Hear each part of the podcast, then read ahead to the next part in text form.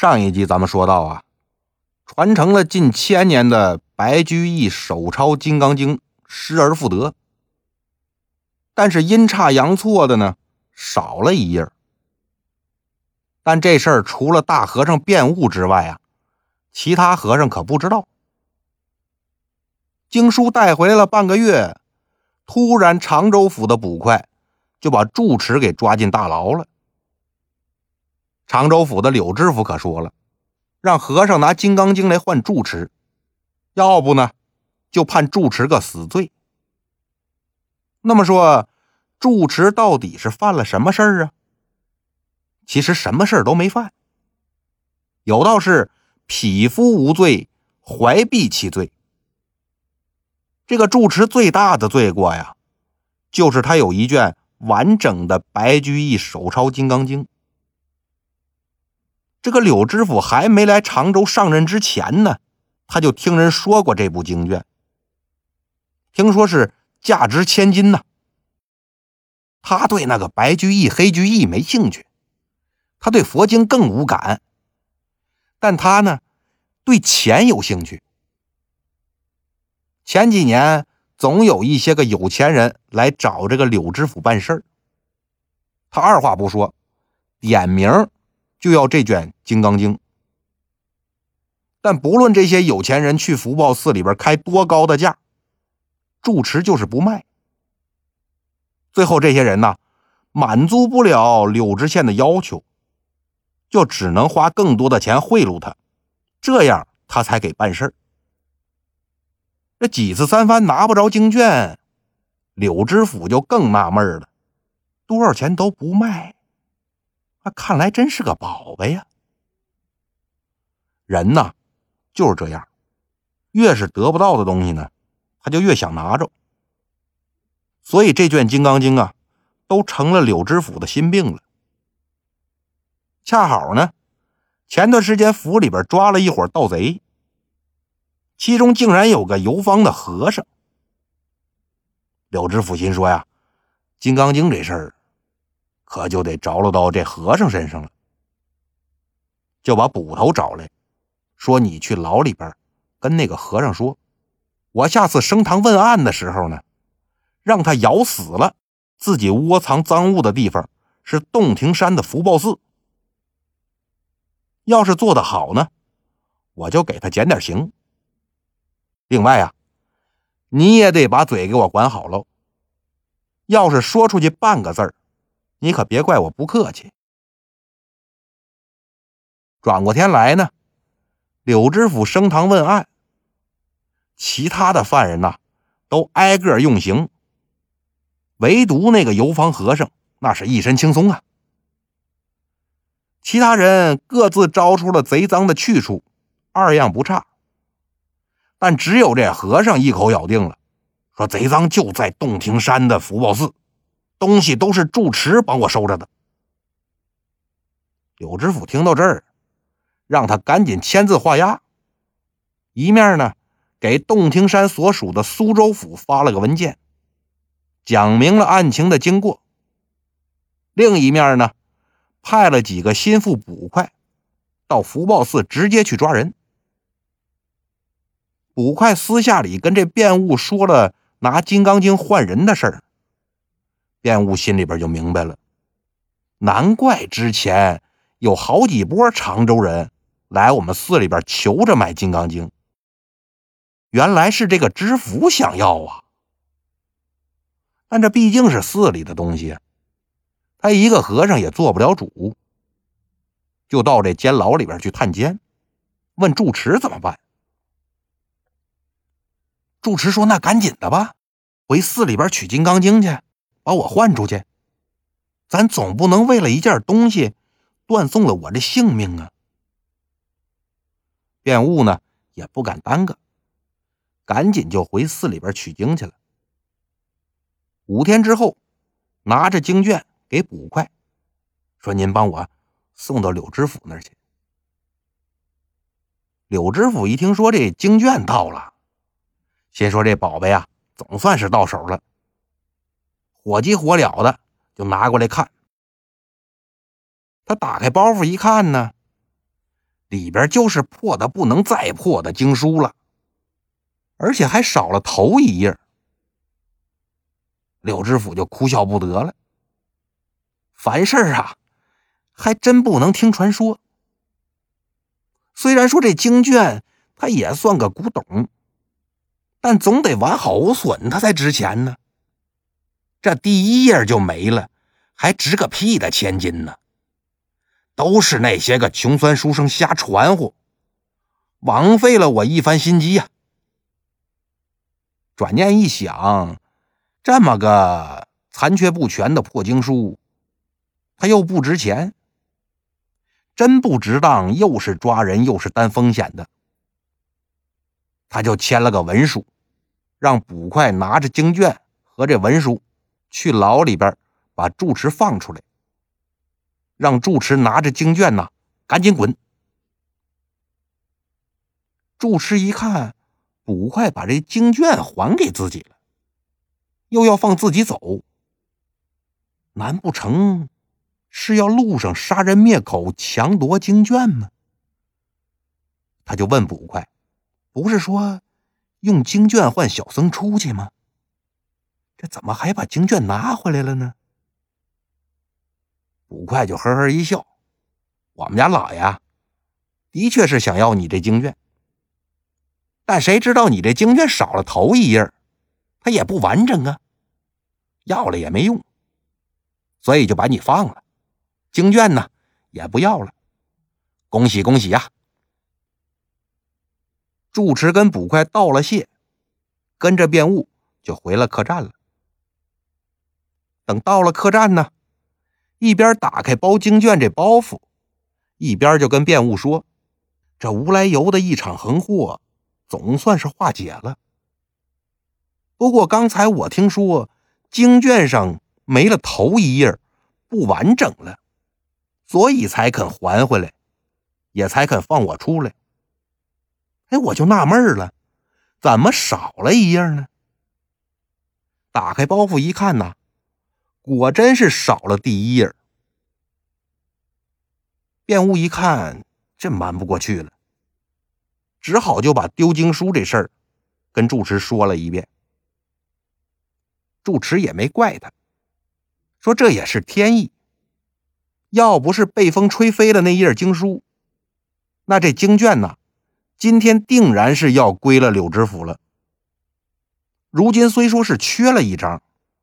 但后边的真迹还在呀，仍然是归咱们寺里边收藏。这呀，可能就是佛法远大吧。师徒俩结算了房钱，高高兴兴雇船回洞庭山。等船过了这虎树关，快到枫桥的时候，天可就黑了。忽然间是风雨大作，看不清河道。船家和师徒两个呢，正不知道怎么办的时候，就看见远处啊，一道火光冲天。住持赶紧叫船家：“你只管对着亮处划，咱到那儿看看有没有人家。”等到了近前呢，风歇雨停，哪儿有什么火光冲天呢？就是一间破草房子里边的一盏油灯而已。房子里边啊，还不时传出那梆梆梆的敲木鱼的声音。便悟心说：“这既然有木鱼声，肯定是信众啊，那就进去画个圆吧。”抬脚上了岸，就来在了草房门前。一看这门还没关，一个老头呢，正坐在那儿边敲木鱼边念经呢。辩悟就咳嗽一声，老头睁开眼一看，原来是个大和尚，赶紧起身行礼，请辩悟进屋说话。辩悟进屋环视一周，这小屋也不大，突然就看见墙上粘着一张纸，怪了，这纸怎么在这儿呢？老头看这辩悟冲着纸说怪，心里也纳闷他就问辩悟怎么回事啊？辩护说：“此事啊，说来话长。我师傅还在船上呢，你等小僧请师傅上岸，然后再跟老丈说。”他就急急忙忙出了屋，跑到船上去，跟住持说：“师傅，你快起来，你快起来，咱们呢遇上奇事了。出家人如此毛毛躁躁，成何体统啊？有何奇事，你慢慢说呀。”哎，师傅说的是，师傅说的是，只是啊，这次真没法淡定了，还请师傅啊到里边见了房主，给您看样东西。住持就跟着辩务走进草屋了，跟这老头见了礼之后呢，辩务就拉着住持往墙上看。哎，师傅，您看看，您看看。住持抬眼一看，就见这墙上的纸上啊，第一行写的是《金刚般若波罗蜜经》，第二行是《法会尤分第一》。那不是自己手中《金刚经》的第一页，还能是什么呀？住持这心下就非常奇怪，赶紧问老头：“这张纸怎么在您老这儿啊？”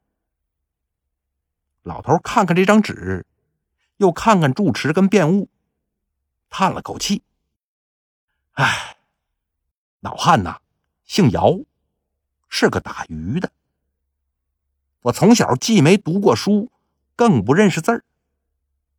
后来经常听人说因果报应，我就联想到啊，自己这辈子捕鱼捉虾无数，也算是业障太大，所以就学人家念经拜佛消弭业障。别人说一句啊，我就学一句。到现在呢，也算是能诵经了。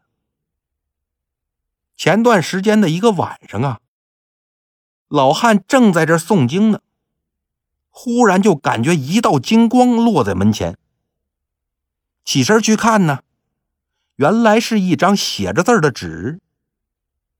我也不认识上面写的是什么，但既然是一道金光送过来的，想必是个宝贝，所以我就贴在墙上啊，时常的进香上供。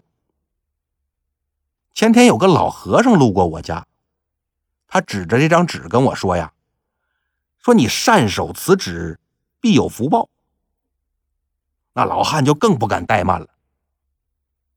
现如今二位看见这张纸如此的惊讶，想必是知道这纸的来历了。主持就双手合十：“阿弥陀佛，刚才我们迷路啊。”忽见火光冲天，随亮到此，却只是一盏油灯。老衲正纳闷是怎么回事呢。现在听老丈这么说，得此纸时也见金光，那肯定是此旨显灵啊。辩悟呢，就把如何被风吹飞了经书，知府又如何强取经卷。后来又是如何归还的事儿，跟这老头说了一遍。